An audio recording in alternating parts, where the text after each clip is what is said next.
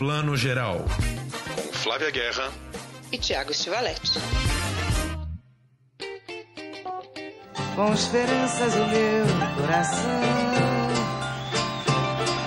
pois já vai terminando o verão. Enfim. Bom dia, boa tarde, boa noite para você que está escutando o Plano Geral, seu podcast de cinema, streaming, séries de TV, edição 130, segunda do ano. Né? Voltamos aí semana passada e já vamos para a segunda. Semana passada falamos muito de Oscar, de mostras de Tiradentes, mas precisamos voltar à nossa vida aqui, comentar o que está rolando no cinema e no streaming, né? as coisas que está todo mundo assistindo nesse verão escaldante, janeiro, fevereiro bombando. A gente vai ter muita coisa de cinema aqui. Vamos falar de Batem a Minha Porta, o novo filme de M. Night Shyamalan, que tá quase igual o Ryan Murphy, né? Fazendo coisa pra caramba. Ou tá lançando filme, ou tá lançando série. Já tá com um filme novo aí já estreado nos cinemas na semana passada. Vamos falar mais um pouquinho de Os Banshees de Inisherin, filme que a gente comentou um pouquinho semana passada nas indicações do Oscar, que também já chegou aos cinemas, né? Um filme irlandês aí estrelado pelo Colin Farrell, indicado a, a melhor ator e também a melhor filme, muitas outras indicações. E também vamos falar de Andança, Os Encontros e as Memórias de Beth Carvalho, um filme que Beth Carvalho estava merecendo aí, a madrinha do samba finalmente é, recebendo um filme homenagem, e não é um documentário tradicional, é, é um, enfim, um recorte aí pegando um garimpo de imagens de tudo que ela mesma deixou, né, memórias de vídeos, arquivos de áudios e vídeos que ela deixou é, para a posteridade aí que o diretor Pedro Brons garimpou para transformar em filme. Antes, vamos falar de séries, séries que estão bombando muito, então eu chamo agora minha querida Flávia Guerra. Bom dia, boa tarde, boa noite. Bom dia, boa tarde, boa noite, Thiago. Segundo podcast do ano já está bombando, né? Começou já o ano, não adianta, muita coisa boa. Vamos falar de série que a gente sempre fica meio devendo. Hoje a gente abre com uma série que foi, né, a campeã aí de audiência dessa, dessa última semana na Netflix. E eu fico muito feliz de saber também que é uma produção brasileira, né, Tiago? Eu acho incrível. Vamos falar de bom dia, boa tarde, boa noite. Vamos falar da série Todo Dia, Mesma Noite, que tá aí, número um, né? Ficou nas cabeças aí de número um da mais vistas da Netflix desde que estreou a série sobre o famoso massacre ali da Boate Kiss, né, aquele incêndio que matou 242, 242 jovens, 242 vítimas. É muita gente, né? E por que, que a série foi lançada agora? Porque no último dia 27 de janeiro completou-se 10 anos da tragédia. Então a gente teve na mesma semana aí Netflix lançando a série de ficção estrelada pela nossa querida estrelada, doido, dirigido pela nossa querida Júlia Rezende. E um dia antes, a Globoplay lançou também é, a série uh, documental da, da Boate Kiss. Uh, não é exatamente estrelada, mas ela é apresentada pelo Marcelo Canelas, um jornalista da Globo que é de Santa Maria e que foi acompanhar a tragédia desde o começo, né? As duas lançadas aí em torno dessa data, né? É isso aí. E, e essa data é uma data Claro, simbólica, toda data é, né? 10 anos é mais simbólico ainda, mas ela tem um significado extra que é assim, 10 anos depois, isso não é um spoiler, é a vida, ninguém foi preso, né?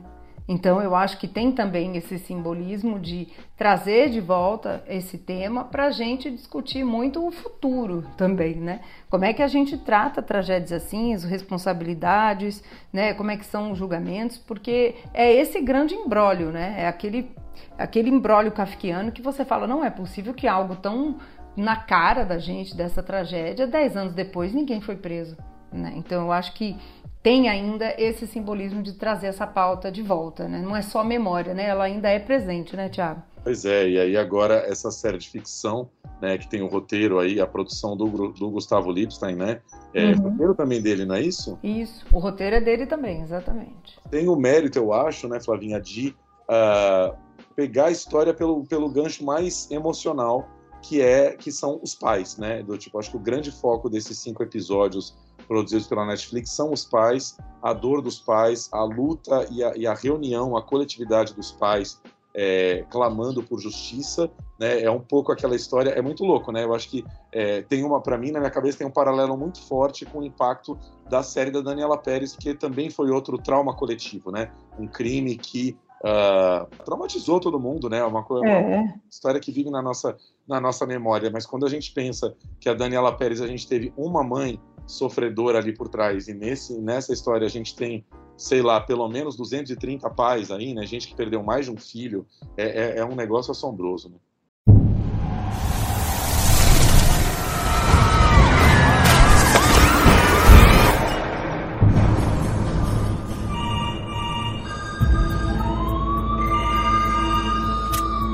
Oi, filho. Como assim incêndio? Ricardo, olha ali. O que, que é isso? Meu Deus.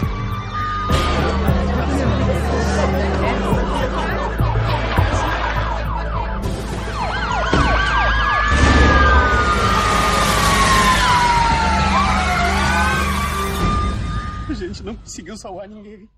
É uma tragédia, mas não é uma tragédia assim de caiu um raio, foi um tsunami. É uma tragédia que vem muito também de responsabilidades, né? de economias mesquinhas, de um jeito brasileiro, muitas vezes, de se tratar questões de segurança, né? não só em boatos, como em outras situações, e que é um caso horrível, assim, que acaba, acaba chocando, mas também devia ser um parâmetro para nunca mais, né? Essa palavra, nunca mais repetir, nunca mais lidarmos assim com a segurança de lugares que vão receber um público, né? Superlotação, economia mesquinha de material. Então, né? Tudo isso é uma tragédia, mas existem responsáveis. Então, eu concordo com você. O que, que um pai faz numa hora dessa? Né? Além de lutar. Então eu gosto muito desse recorte também. Gosto, é como você falou, é baseado no livro da Daniela Arbex, né? Que é muito mais longo, mais extenso, obviamente, tem que fazer um recorte, né, para contar uma história, porque ela é curta até, né? Eu achei a série até curta.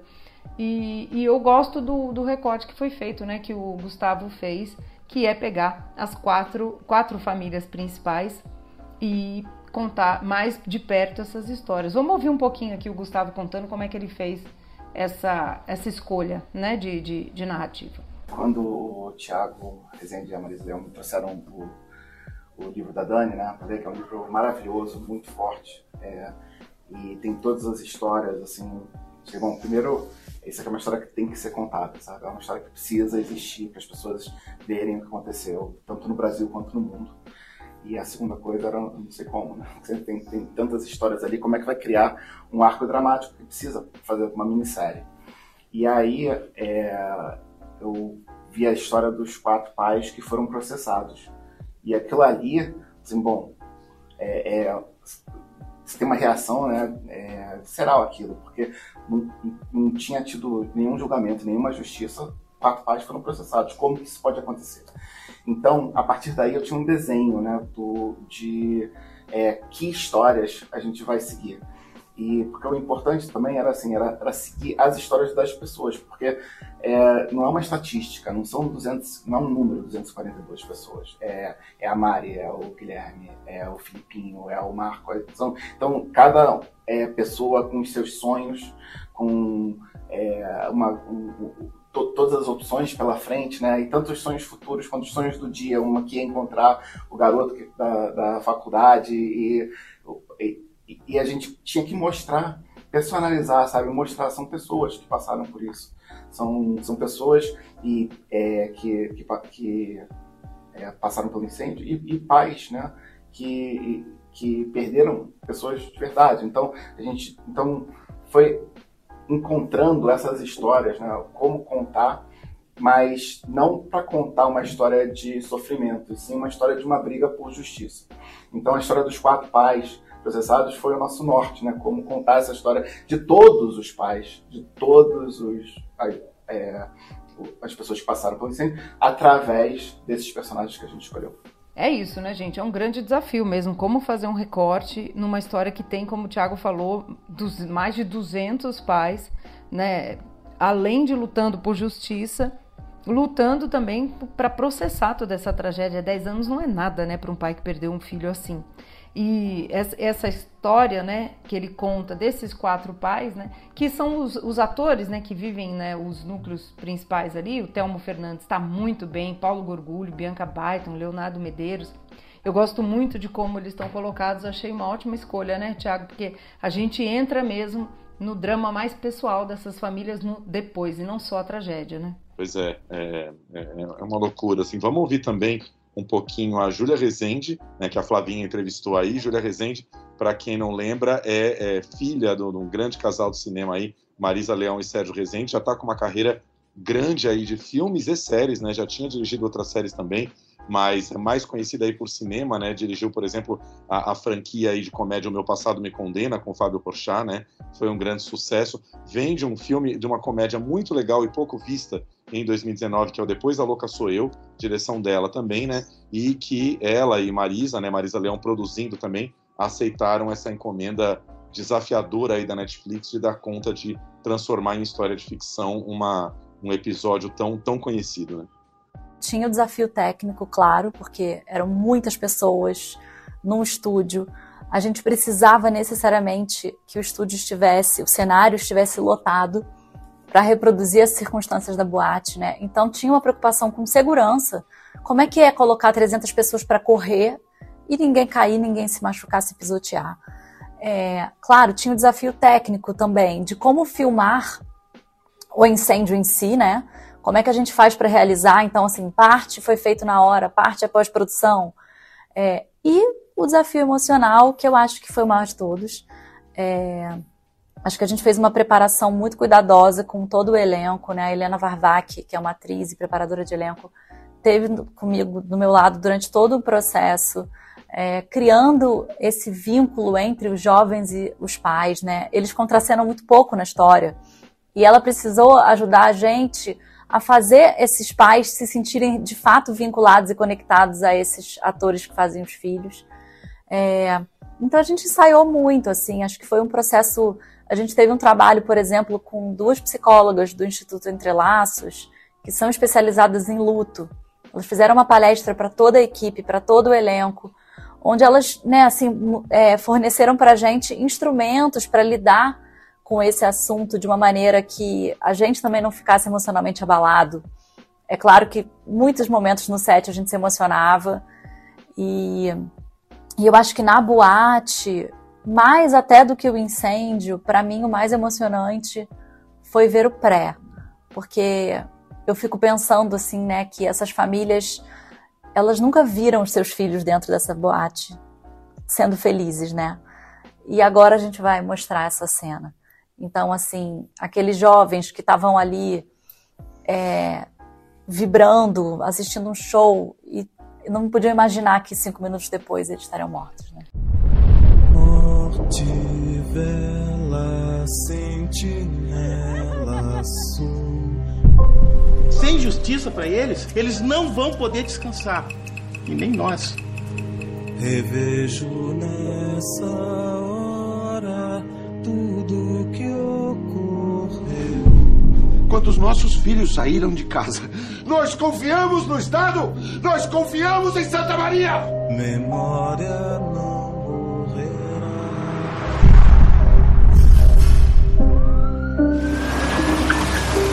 Esses documentos apresentam 29 irregularidades com a Kiss e a prefeitura escondeu da gente. Isso aí é muito grave. Não é mais que grave. É crime. Longe, longe. Essa foi Júlia falando, eu imagino mesmo o quanto deve ter sido difícil, não só em questão né, de direção de cena, é, dirigir toda aquela multidão, porque dirigir uma multidão já é um trabalho imenso de produção. Mas essa carga emocional, né, Tiago? Não sei você, mas eu não consegui não chorar. Não consegui. Tipo assim, olha que eu fui assistir a série com um olhar muito muito muito crítico, né? Que a gente vai olhar com um olhar profissional, né? Até analítico. A gente não consegue não ver assim também. Mas eu juro que principalmente no segundo episódio ali, quando os pais vão, né, reconhecer os filhos, é, a direção leva isso a gente, né? Eu acho que ele tá bem nesse tom né, dramático, mas eu, eu não consigo não pensar nos pais e, e, não projetar aí uma tristeza e não ficar emocionada. Eu acho que o segundo episódio é o, é o melhor, assim, da, da série nessa questão de direção, né? Pois é, é, eu ouvi de tudo essa semana, assim, gente que, ah, curtiu zero o primeiro episódio, ou criticou um pouco a maneira como a tragédia em si foi encenada. Eu achei a encenação da tragédia muito eficiente na, na, na série da Júlia, assim, acho, acho que coloca a gente ali dentro da da tragédia, dá uma agonia imediata de você ver, né, aquela, É, um pouco, acho que tem alguém na própria série que compara um pouco é, como a, a, tragédia acabou involuntariamente parecendo um pouco o holocausto, né? Pessoas presas, asfixiadas, sem conseguir sair. Essa, essa loucura, né? Que é aquela espuma que foi usada que libera cianeto, que é uma substância química letal. Então a gente logo entende no primeiro episódio que alguns jovens conseguiram até sair da boate, pareciam que estavam salvos, e foram morrendo no caminho, né? Morreram no táxi, morreram a caminho do hospital porque já tinham intoxicado os pulmões com cianeto, enfim. Foi toda uma série de, de, de erros, assim, mas que eu acho que estão muito bem encenados no primeiro episódio. Lembrando aqui dos, dos grandes cabeças de elenco aí, a gente tem, né, Leonardo Medeiros, Paulo Gorgulho, que talvez seja o mais famoso deles ali, é, Bianca Byington, que a gente adora, uma atriz que tem feito muito pouca televisão, muito pouca série, mas que está, por exemplo, na Boca a Boca, né, na série do Esmir da Netflix aí de uns dois anos atrás, e uma que eu queria deixar um elogio aqui, que eu acho que ela tá, ela, para mim, ela é a mãe mais, mais uh, emocionante ali da história, que é a Débora Lan, que é uma atriz de comédia, né, que já, já, já fez filmes com a Júlia Rezende e tudo, e que tá fazendo uma mãe gaúcha, assim, humilde, né, você vê que ela é uma mãe humilde ali, tentando entender o que aconteceu, tentando, né, entender o embrólio legal e jurídico ali. A Débora, é isso, é uma atriz de comédia que agora tá fazendo coisas dramáticas muito interessantes e e eu acho que essa série é mais um degrau assim que ela, que ela sobe na, na carreira dela. Com certeza. E eu acho muito, muito bacana que você trouxe a Débora, porque ela, ela até postou no Instagram dela essa semana que só agora, tipo semana passada, ela foi conhecer a mãe que ela vive na vida real. Né? Tem a foto bonita no Instagram dela. Entrem para vocês verem ela dando um beijo assim na bochecha da mãe que ela interpreta, né? E é isso que você falou. Ela é uma mulher. É, eu gosto desse recorte também dos pais porque eles são pais muito diferentes, né? O que os uniu foi essa tragédia, né? A, a Bianca Byton faz uma mulher dona de uma propriedade linda, aliás, no sul, né? Você vê que ela é uma mulher de elite. O Paulo Gorgulho faz ali um classe média. A, a, o Telmo Fernandes é o marido da Débora Lan, né? Que é esse casal muito humilde. A Débora Lan faz a personagem tipo uma doceira, boleira, né? Faz bolo por encomenda, que começa muito perdido, né? São cidadãos ali, acho que até padrão do brasileiro, que entende muito, né? De legislação e direitos e vão se empoderando, né? Vão ganhando esse esse poder de discutir, de debater ali com juristas, com juízes, né? Com com o pessoal do Ministério Público. Então é legal o arco. Acho que o arco do casal, desse casal, que é o Thelmo e a, e a Débora, é o mais interessante. E o Leonardo Medeiros faz o pai paulista, né? É o núcleo paulista. Que eles tinham um filho que estava estudando em Santa Maria. Santa Maria é uma cidade no sul que tem tradição universitária, tem universidade lá federal. Foi uma grande tragédia para a cidade, obviamente e esse filho estava estudando lá. Então o Leonardo também faz um pai super capacitado que estuda as leis e tudo. Eu gosto dos perfis dos pais. Claro que tem sempre polêmica, né? Teve pais que, que, que se revoltaram, que disseram que não foram consultados. Quando a gente toca num assunto desse, é difícil, né? Sempre vai ter alguma questão aí, né? Vamos falar um pouquinho dessa polêmica, porque parece que meio assim não, não, existe grande sucesso da Netflix sem uma polêmica envolvida, né? Mas eu acho que a polêmica em torno da, da, da, dessa série da Botkiss é muito interessante porque toca em questões do nosso audiovisual brasileiro que a gente não discute, a gente tem, é, é meio ignorante também, nem sabe muito como funciona. Porque o que acontece? Parece que existe um grupo de pais reais de vítimas que está querendo uh, processar a Netflix porque considera que a Netflix precisa uh, remunerá-los, enfim, né, que eles precisam, é, não eles receberem diretamente, mas enfim, que a Netflix precisa, uh, enfim, uh, dar algum dinheiro, não para os pais em si, mas sim para a causa do processo, enfim, para as famílias, para as vítimas, enfim, que a Netflix não pode, como eles dizem, assim, é, simplesmente faturar com uma tragédia dessas, que é uma tragédia de alguma maneira coletiva, mas também muito pessoal, né? E alguns pais alegam que é, houve aí uma, como se diz assim, a, a, dor foi renovada com o lançamento da série, porque todo mundo voltou a falar e as pessoas veem e eles também é, se obrigam a ver e sofrem revivendo essa tragédia. É uma questão, né, Flavinha, que é tão diferente dos Estados Unidos, nos Estados Unidos, é, Hollywood, TV americana tem um, um, um, uma cultura que é assim, se é uma tragédia coletiva, ela, ela vai ser filmada, né? Eu também não sei muito como é que acontece lá, se existe algum tipo de compensação ou remuneração, mas a gente tem ali filmes sobre o World Trade Center, filmes sobre a tragédia do Katrina, filmes até. Teve um pouco essa polêmica com o Dahmer também, né? Que o Dahmer foi ali um serial killer que matou muitas vítimas e muitas vítimas se sentiram desrespeitadas pela maneira como a série uh, mostra uh, o Dahmer matando essas vítimas, então como é que é essa dor para os pais das vítimas, né? É toda uma questão delicada, assim, porque é, a gente precisa ver como, na verdade, a gente está aqui discutindo, mas precisa ver como isso está previsto em lei, né? Não sei se na Constituição brasileira, se no nosso, se, se nas nossas leis está previsto algum tipo de, de, de, de pagamento ou compensação por você Uh, filmar a vida dessas vítimas. O que a gente sabe é que a série é baseada no livro da Daniela Arbex, né? É um uhum. livro de reportagem sobre a história. A, a série é baseada nisso. Agora, né, é exatamente como a Netflix entraria aí como uma, como uma né, nem sei como a gente chama isso, se é uma compensação, se é um crédito, enfim, é, é uma, toda uma questão delicada, né? É difícil, né? É bem difícil mesmo, porque eu acho que a série, por um lado, e a gente é super fã aqui do trabalho né, da Marisa Leão, que produziu, como diz o Thiago, né, que é uma família de cinema, a Júlia Rezende. A, o tratamento eu acho super respeitoso e feito na melhor das intenções mesmo, assim, sem ser, sem ser irônico, de verdade, né?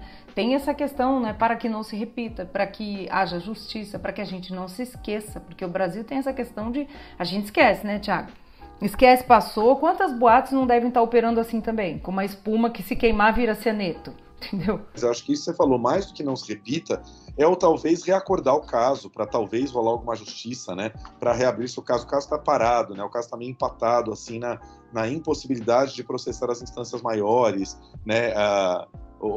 Achou-se vários erros né, no processo que uh, prendeu ali apenas quatro, né? Foram quatro, dois empresários, um músico e um assistente de palco. Esses quatro já estão soltos. Uh, Encontrou-se vários, vários, várias irregularidades no processo e hoje a coisa está empatada. Então, a gente sabe que assim televisão e uma série tão vista nesse momento pode um pouco reaquecer o debate e aumentar a pressão para que se abra o processo. Então, enfim, eu acho que existe um lado benéfico evidente, né?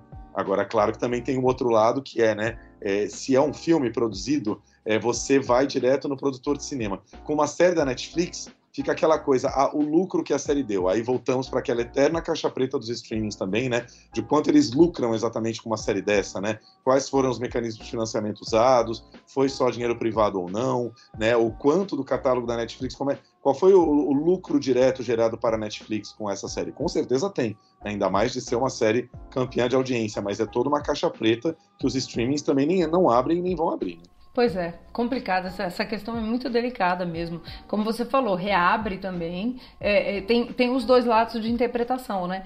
As pessoas, eu, eu andei vendo aí debates, a galera de Santa Maria. É, claro, viu, houve quem se mobilizasse, porque, nossa, quero ver essa série, quero ver a cidade representada, etc.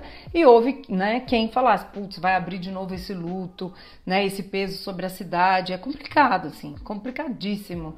E e a galera da Universidade né, Federal de Santa Maria, né? Então, como é que, como é que isso está sendo tratado lá? E está sendo dividido também. Tem uns que acham interessante, que traz essa pauta, né? Não deixa essa pauta se perder e ao mesmo tempo também reabre. É, é muito difícil. E eu imagino para a cidade, imagina os pais ainda, a família, todo mundo. Para a cidade também há esse peso. Então, é, é, mas é interessante a gente ver é, histórias assim brasileiras sendo contadas, né? E eu gosto também da escolha do, da Paula Antonini, que vive a Grazi, né? A Paula Antonini é uma modelo, uma atriz que perdeu, né, uma perna num, num acidente em 2014 e ela faz uma, uma garota, a Grazi, que estudava ali na Universidade Federal de Santa Maria, fazia medicina e que no incêndio, além de ter sido, né, sofrido várias queimaduras, também perdeu a perna. Eu gostei de, de por exemplo, ter tido esse respeito de escalar uma, uma, uma atriz que tem essa questão também, né? Não é, não é obrigação, mas achei bacana essa ação. Eu, eu, vejo que dá muito cuidado no tratar dessa série. Aí a questão acho que fica mais nisso que você disse mesmo, né? O lucro, que é justo também. As famílias estão tendo suas vidas ali escancaradas, né? É justo também. É, é difícil, né? Porque você tem a sua vida escancarada por uma tragédia involuntariamente 10 anos atrás e tem que ficar lidando com isso diariamente, né? Um pouco, como diz o título da série, todo dia, a mesma noite. Só fazer um comentário rápido aqui sobre a série da Globoplay, que estreou um dia antes da da Netflix, né? Ela se chama Boate Kiss, a tragédia de Santa Maria, e aí tem lá o Marcelo Canelas uh, conduzindo aí um pouco essa cobertura, né? É, não sei dizer, eu acho que em algum ponto é uma série mais difícil de ver do que a da ficção, porque principalmente quando uh, a série vai uh, colocar para a gente ali as imagens reais que, que sobreviveram, né? As imagens uhum. da tragédia em si, as imagens celulares que, que chegaram para a gente até hoje, é muito dolorido, né? E assim, quase todo episódio tem pelo menos um momento em que eles colocam ali os gritos, a escuridão, as pessoas em pânico. É muito, muito, muito uh, pesado de ver. Uh, discuto um pouco o formato, porque o, Canelas tem, tem um formato que está se cristalizando um pouco na série de doc da Globoplay, que o jornalista ele é muito a estrela da coisa, né? Então, é, o Canelas ele é meio que um, um narrador mas é um narrador que aparece falando, sabe? Não é apenas a voz dele em off. O tempo inteiro a câmera volta para ele, para ele contar não só a tragédia em si, mas a, a, investigação que ele conduziu, como que ele chegou em alguém, como que ele chegou ali na pessoa tal, é, como, que, como que foi a primeira visita dele a Santa Maria, como depois ele foi falar com cada um dos pais das vítimas, enfim. Fica uma, uma coisa um pouco em torno do Canelas, isso me incomoda um pouco. Eu gostaria que a coisa fosse menos, menos o jornalista e mais a tragédia em si. E de resto é aquele formato muito tradicional, enfim, muitos, muitos, muitos depoimentos de pais e mães. E aí, nesse ponto, ele vai mais longe até do que na ficção, porque quando vai para cima de uma mãe, por exemplo, é, você vai ver a história inteira dela, né, o nascimento do filho, como era esse filho, a importância na vida dela, né, como foi o momento da tragédia, uh, mostra as, as mães mais aguerridas ali, que são as mais envolvidas na associação dos pais que até hoje lutam por justiça, enfim. É, eu acho que fica muito como um complemento, é muito louco hoje em dia, como no streaming, você tem essa opção, né? Eu tenho um fato que talvez me interesse, qual é o approach, qual é o caminho que eu quero mais assistir aqui? Eu quero ver a ficção ou eu quero ver o documentário, né? Fica muito ao gosto do freguês, eu acho. É verdade. E a gente é, faz uma opção, né? É, é, isso que você fala do jornalista é interessante porque ele funciona como talent, né? Ele é um talent que conduz essa narrativa. Eu até entendo essa opção porque os jornalistas que cobriram essa tragédia, eles também ficaram muito marcados, né? O, o, o, vou até dar um exemplo aqui lá de casa, o meu cônjuge, vulgo Fernando Cavalcante, é fotógrafo e cobriu a tragédia né? Ele, ele como fotógrafo e ele chegou depois, obviamente, e ele e ele estava comentando assim que quando ele conversou com os policiais e os bombeiros, o que eles descreviam eram cenas de horror, um horror quase insuportável mesmo. E que ele, ele achou que a série da Júlia até que foi mais suave, né, na forma, na forma de poupar a gente desse horror, né, de, de filmar né, de um jeito respeitoso ali. E que você disse que o documentário com, com os, os vídeos de celular eles batem mais forte, né, nesse filme de horror que foi aquilo. Então, assim, os jornalistas ficaram muito, muito traumatizados também. Mas, por um outro lado, como você diz, pode, pode destacar demais ele como talento, né, e não necessariamente a narrativa fluir, né. É como se, eu não vi ainda, mas é, pelo que você me fala, parece que quebra um pouco essa narrativa, né.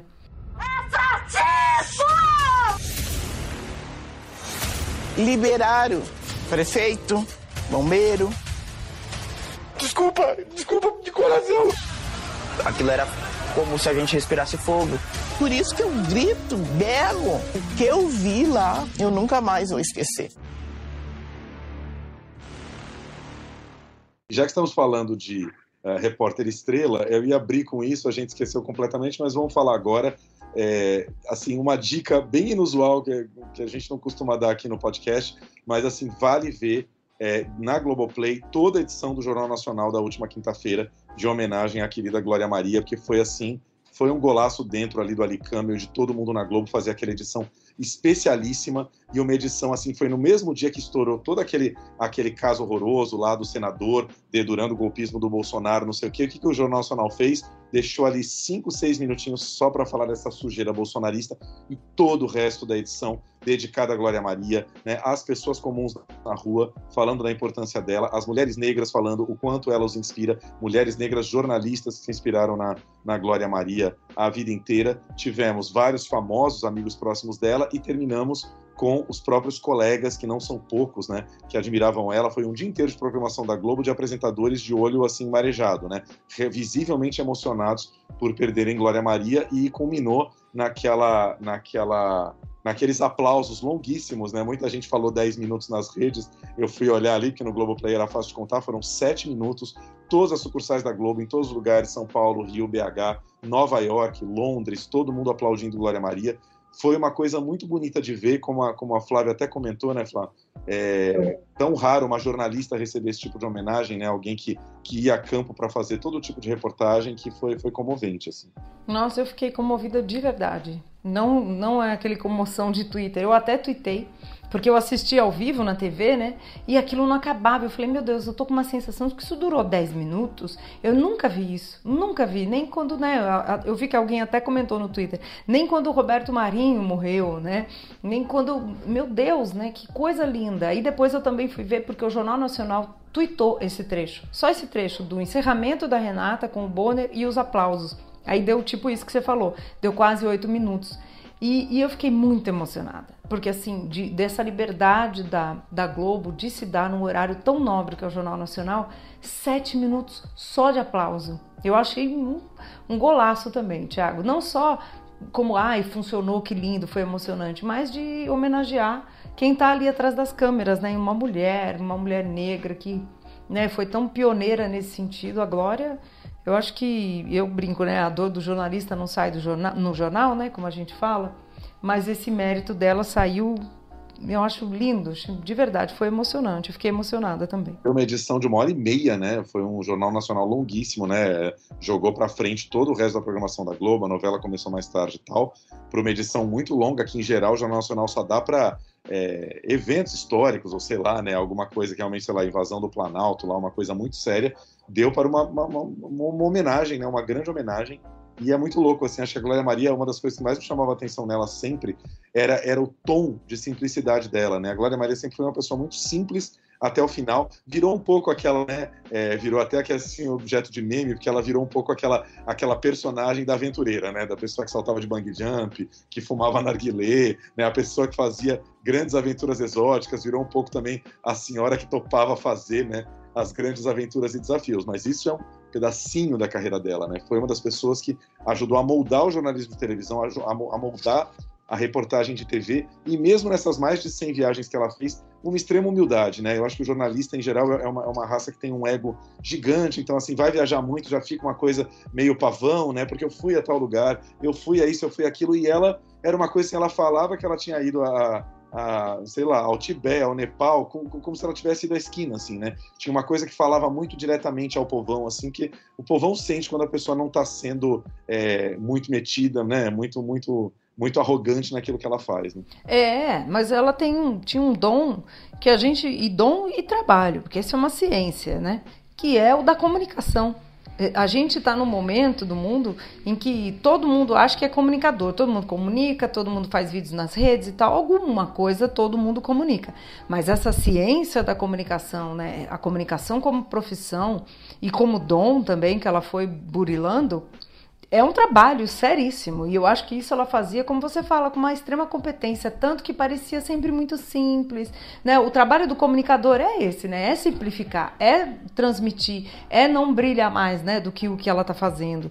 E isso, cara, fez dela uma estrela, né? Num outro sentido, ela virou uma estrela disso. Por ser uma comunicadora muito de, de simplicidade, né? De transmitir tudo com muita simplicidade. E isso, cara, eu acho que precisa ser muito valorizado cada vez mais, viu? Com certeza. Então aqui a nossa homenagem à Glória Maria, fechando parênteses lá de trás. Então, todo dia, mesma noite, série de ficção sobre a Boate Kiss na Netflix e, é, deixa eu pegar o nome direitinho aqui, Boate Kiss, a tragédia de Santa Maria, na Globoplay.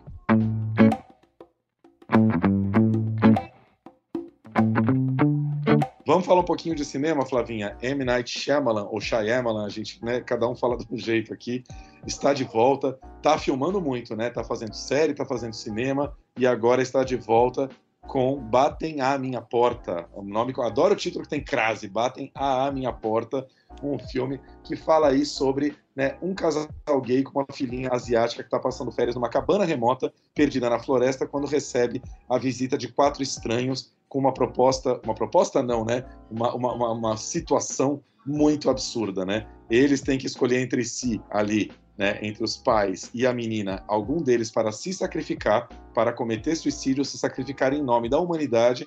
Caso eles não aceitem fazer isso, a, uma, a humanidade inteira vai para o buraco. Uma premissa bem absurda, né?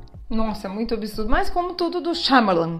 Eu já falo logo correndo, Shyamalan, entendeu? Que você já vai de uma vez, se errou, ninguém nem percebe.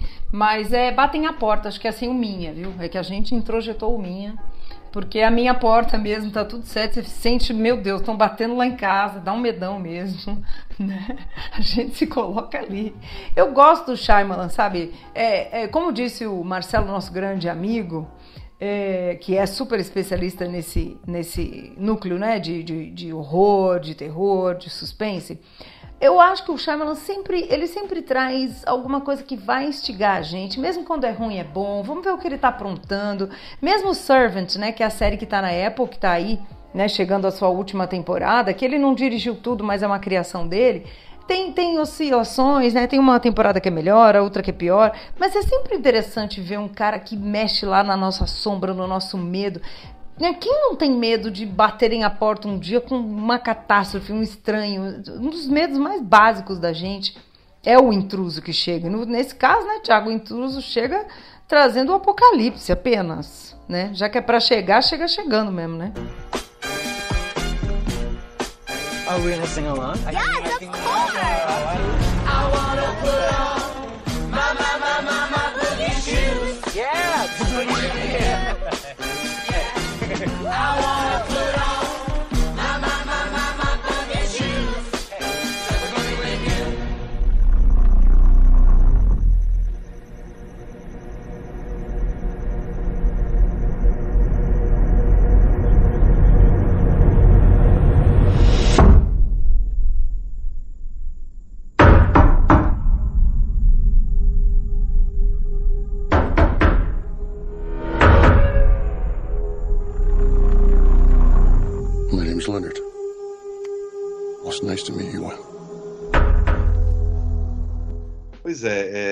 aquela história, né? Os filmes dele são bem irregulares. Nesse caso, o que, que me parece um pouco, né? Tem uma situação até bem armada, né? O Shyamalan tem muito isso, assim, a primeira meia hora dos filmes dele são tirar o fôlego, né? Ele arma um suspense ali que você fica tenso na cadeira, né? E aí é muito difícil também, né, a gente falar muito de Shyamalan, qualquer coisa que seja, porque envolve revelação, envolve spoiler, não vamos dar spoiler aqui do que acontece, mas não sei, né, Flavinha, saímos da cabine um pouco com a sensação de que a amarração da história, nesse caso, não foi tão, assim, incrível, né? A coisa vai levando, não chega a ser exatamente previsível, mas a história vai conduzindo para um lado que, assim, acaba sendo um pouco inevitável o que, que vai ali acontecer. E acho que tem outros filmes em que é aquela velha história da lição de roteiro, né? Tem que ter uma última virada ali na terceira parte, que você tá achando que você tá entendendo a história, e o roteirista vai te virar do avesso ainda e falar: ah, você achou que era isso? Não é. É outra coisa, né? E talvez isso não aconteça em Batem a Minha Porta, assim, a gente fica um pouco com uma sensação de que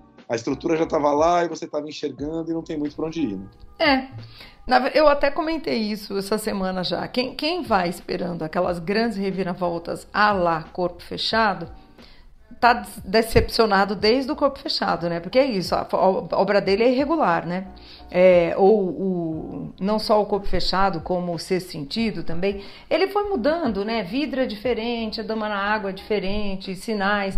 Enfim, então esse, esse filme é muito solar até, né? Ele não é cheio de sombras, escuridões, né? Esquinas ali. A escuridão está muito mais na, na, nossa mente, né? Nas nossas crenças, o que, que a gente duvida ou no que, que a gente acredita, o futuro da humanidade, nessas tragédias que acontecem a céu aberto, né? As, no trailer já tem isso, assim, você vê, tem um avião caindo lá, grandes tragédias reais, mas os medos, né, eles também estão na mente da gente, nas crenças. Então, eu acho que é um filme que mexe muito mais com isso. Ele é baseado num livro, né? E quem lê o livro tem comentado que tem diferenças ali, que o livro eu acho que é mais sutil no final.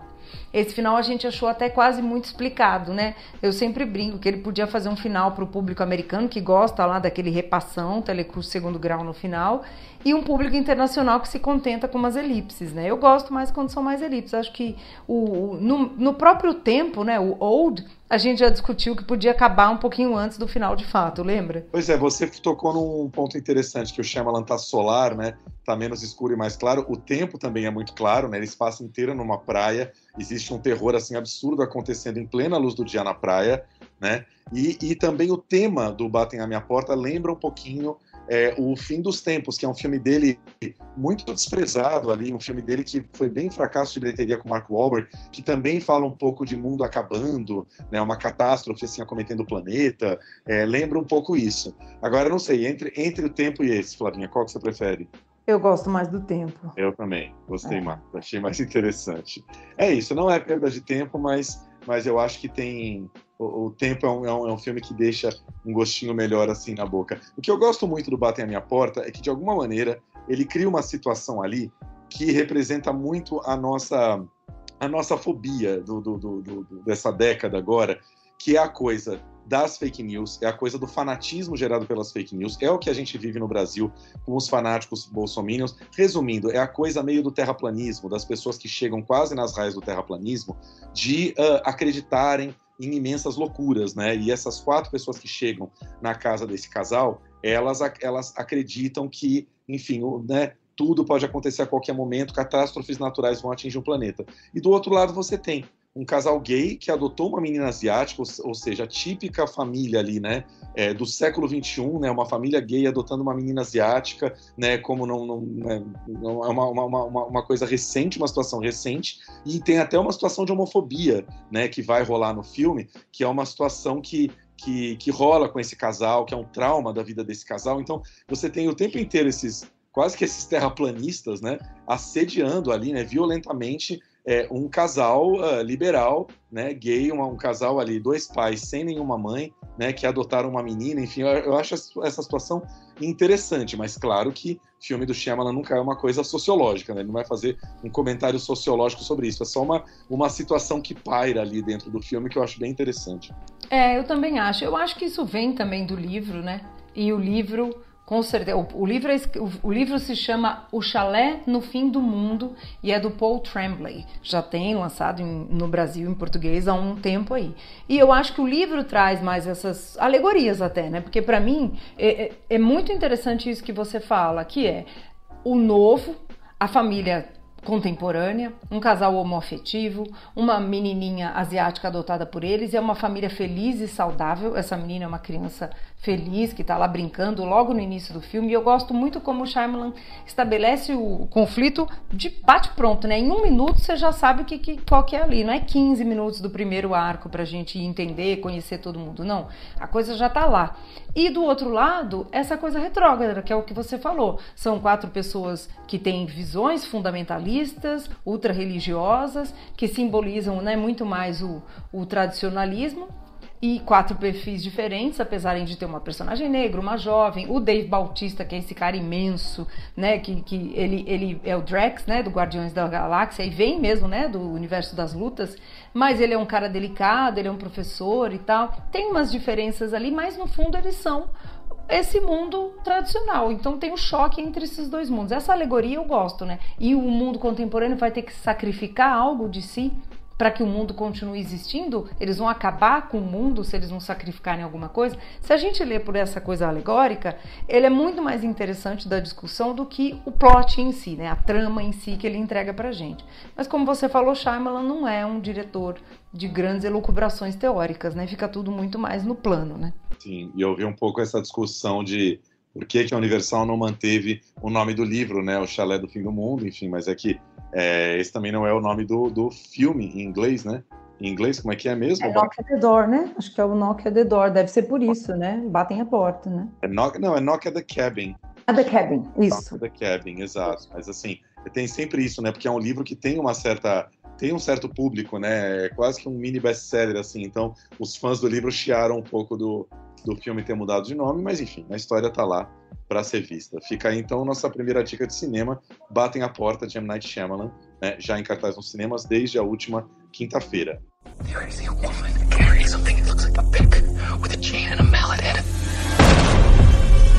See, the four of us have a very important job to do.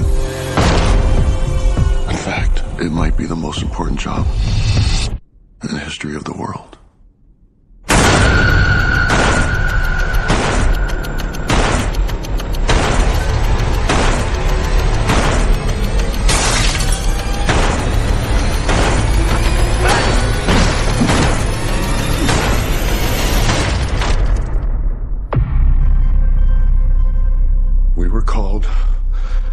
United by a common vision, which has now become a command that we cannot ignore. The four of us are here to prevent the apocalypse. Your family has been chosen to make a horrible decision. If you fail to choose, the world will end.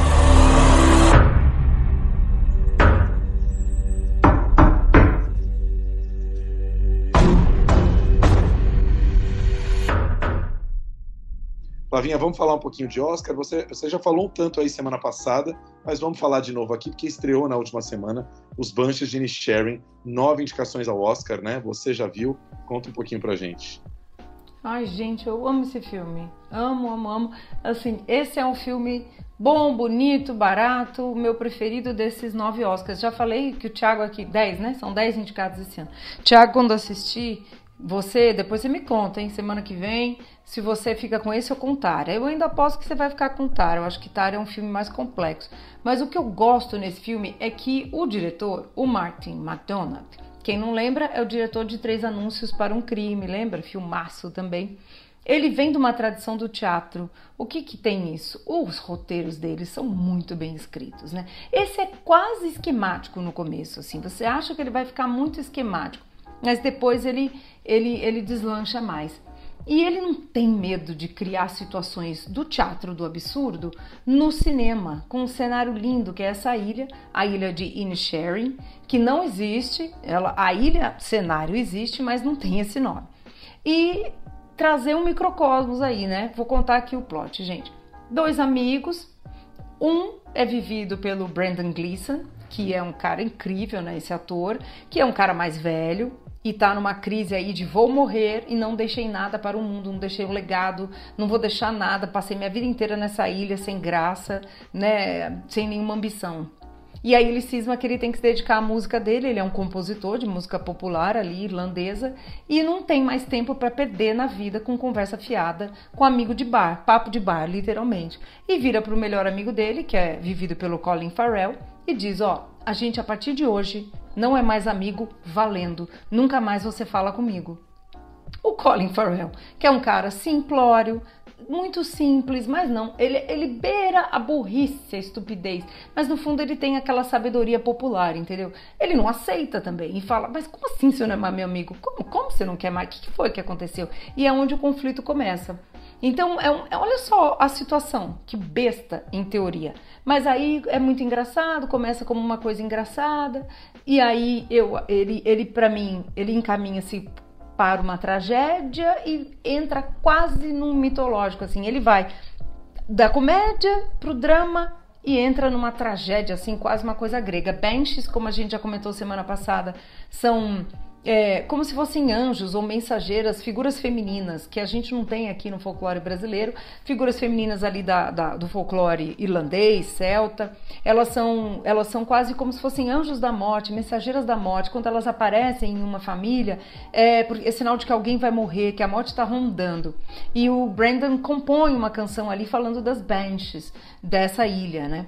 Tem uma figura ali que a gente depois vai entender que, que tem mais ou menos papel nesse roteiro. E a Carrie Condon, que eu destaco muito, está concorrendo a melhor atriz coadjuvante, que faz a irmã do personagem Colin Farrell, que é a pessoa mais inteligente da ilha e que quer sair. Ela meio simboliza as pessoas que querem sair dessa vida besta. E o Barry Keoghan, que é o ator do Sacrifício do, do Servo Sagrado, está concorrendo também a melhor coadjuvante, né? Ele e o Brandon Gleeson. Faz também meio bobo dessa corte. É um filmaço simples, como eu disse, uma direção incrível. Eu acho que o melhor papel da vida do Colin Farrell, viu?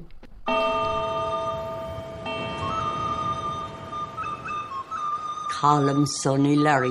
Didn't you and he used to be the best of friends? We're still the best of friends. No, you're not. Who says we're not? Sit somewhere else.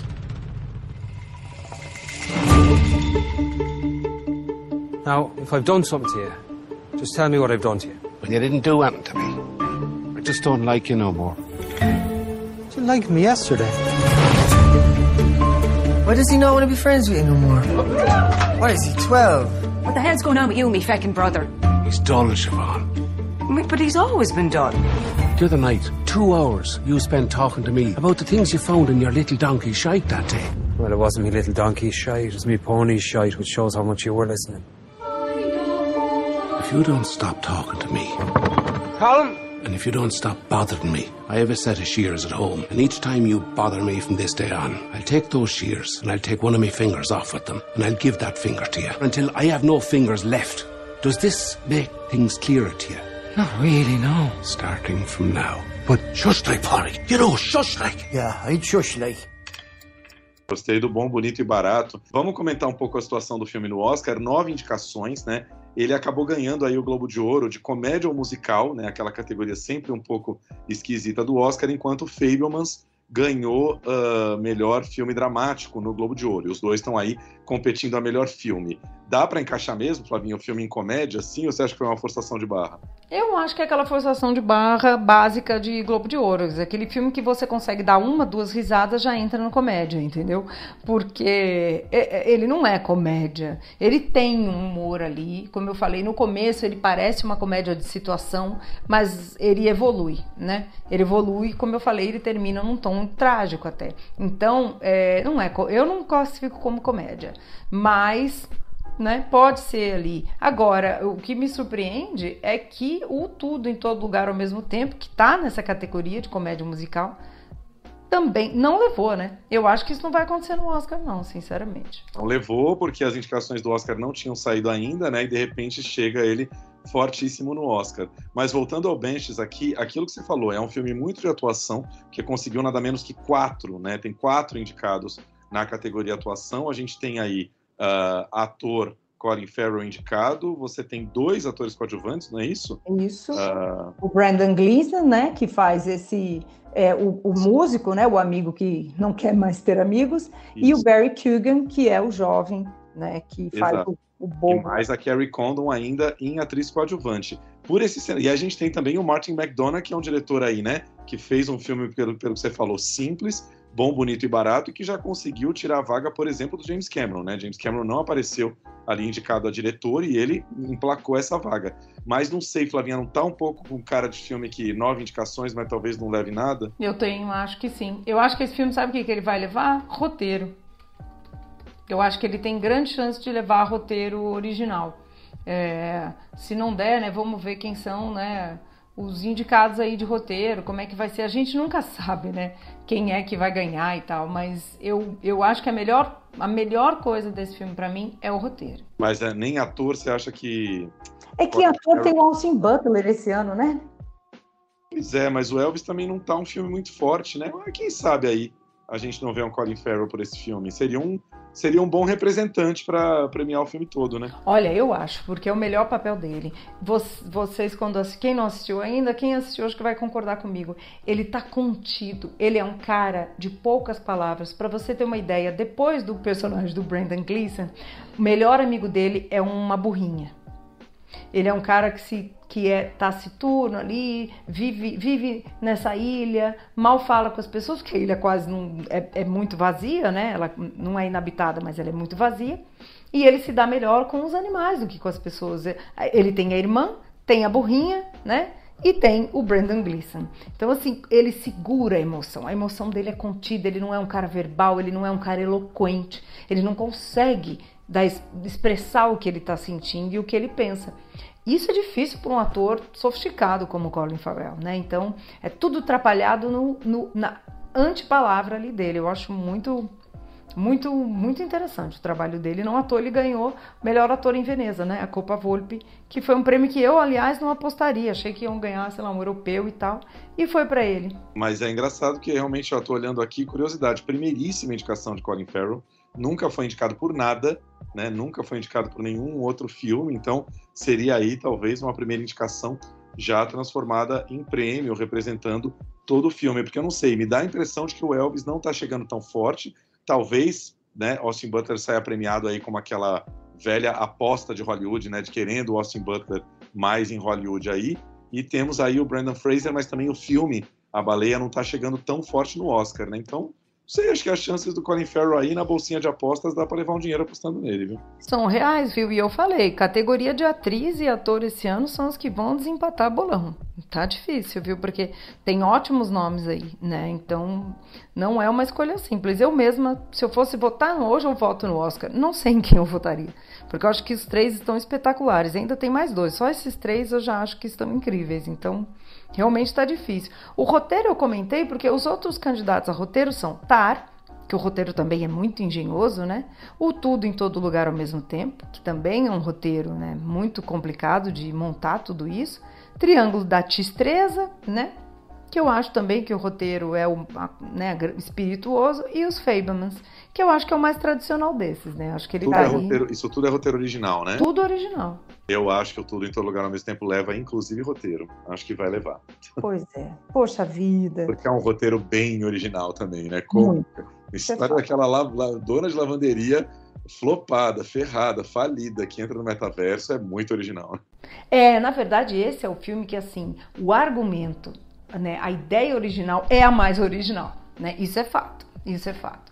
E, então, essa categoria também tá difícil e tá boa, né? São, tirando, os Fablemans eu acho um roteiro mais tradicional até, muito, muito bem realizado, mas mais tradicional. Agora, os outros quatro, eles são realmente roteiros que surpreendem, né?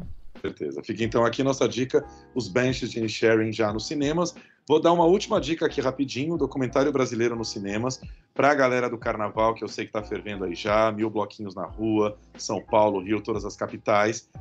A, distribuidora teve essa sacada de lançar nesse momento o documentário sobre Beth Carvalho, rainha do samba aí, que morreu super recentemente, né? Há pouquíssimos anos. Aí Beth estava com problemas de coluna seríssimos aí, né? Nos últimos anos de vida. Nos deixou aí, deixa um legado imenso, né? Uma sambista, né? Hoje a gente consegue ver, né? Uma sambista branca ali da Gamboa, que cresceu na Gamboa, perto da zona portuária no Rio, mas que muito rapidamente virou amiga de todo o samba da zona norte do Rio de Janeiro, da periferia, uma sambista absolutamente politizada, de esquerda, era brisolista, votou Lula também desde 89, uma sambista que tinha muita, muita, muita consciência política e que vem de uma linhagem imensa, né? Tinha muita gente bacana acima dela que colocou ela no caminho do samba, era amiga de Clementina de Jesus, de Nelson Cavaquinho, de Cartola, de Elisete Cardoso e que também, ao longo da sua carreira, foi trazendo seus apadrinhados. O maior deles é Zeca Pagodinho, né? Zeca sempre chamou ela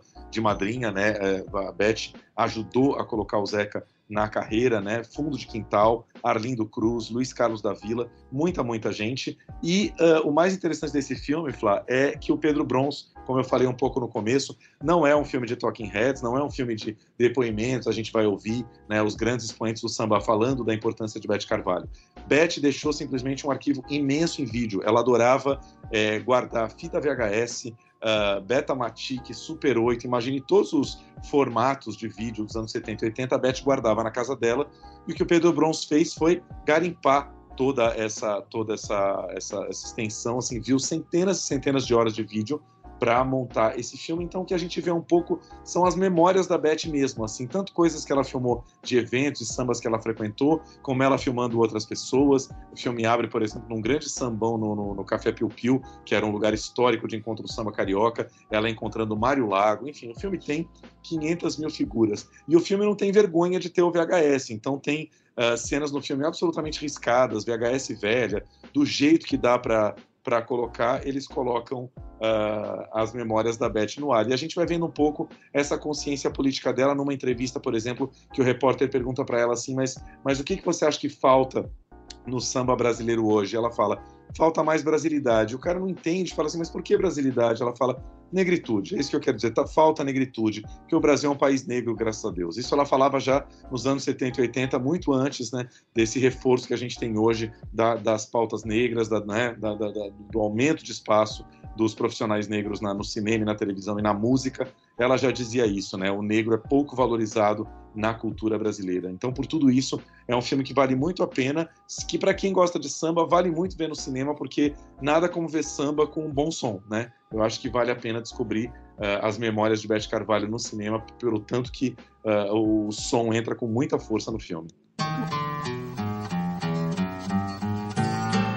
Bate outra vez com esperanças o meu coração. Pois já vai terminando o verão. Enfim. Vai? Oh, jardim.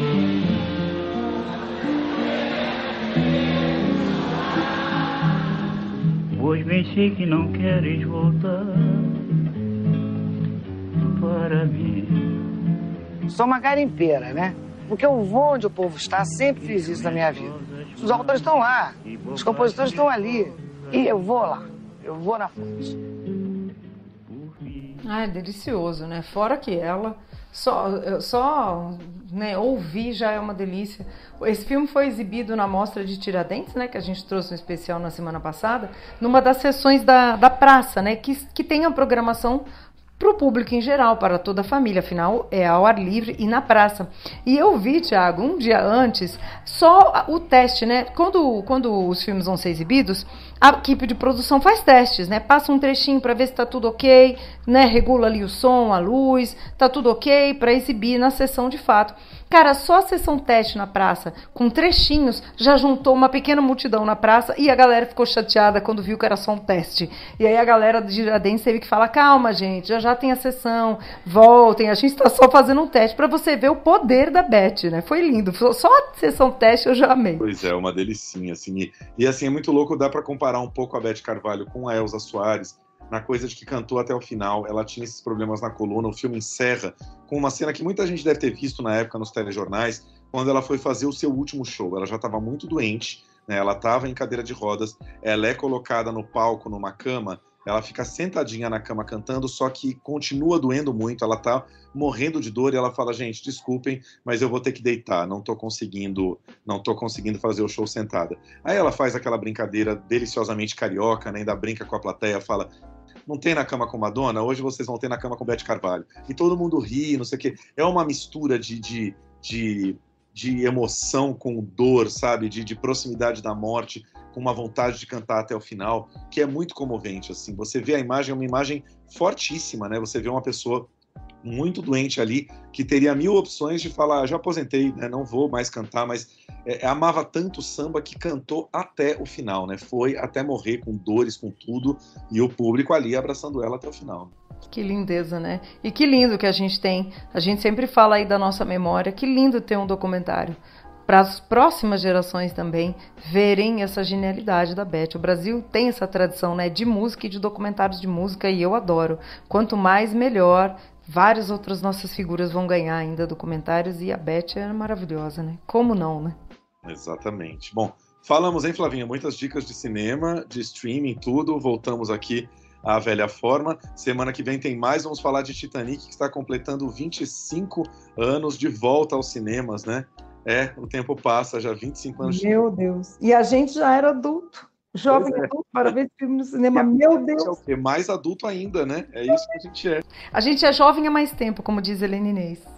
A gente já era adulto, agora a gente é maduro, a gente é sábio, na falta de outra palavra. Né? É isso aí. Eu não sei se você viu, mas ah, vamos detalhar isso na semana que vem, mas eu amei. Eu vi aí uma manchete, não sei nem se é verdadeira, vamos apurar, de que 25 anos depois, 30 anos depois, quanto tempo é? O James Cameron finalmente admitiu que dava para o Jack se salvar na tábua. Mais, mais sobre esse assunto no episódio da semana que vem. É isso aí. É isso, gente. Fiquem então com as nossas dicas aí durante a semana. Um beijão para todo mundo e até a semana que vem. Até.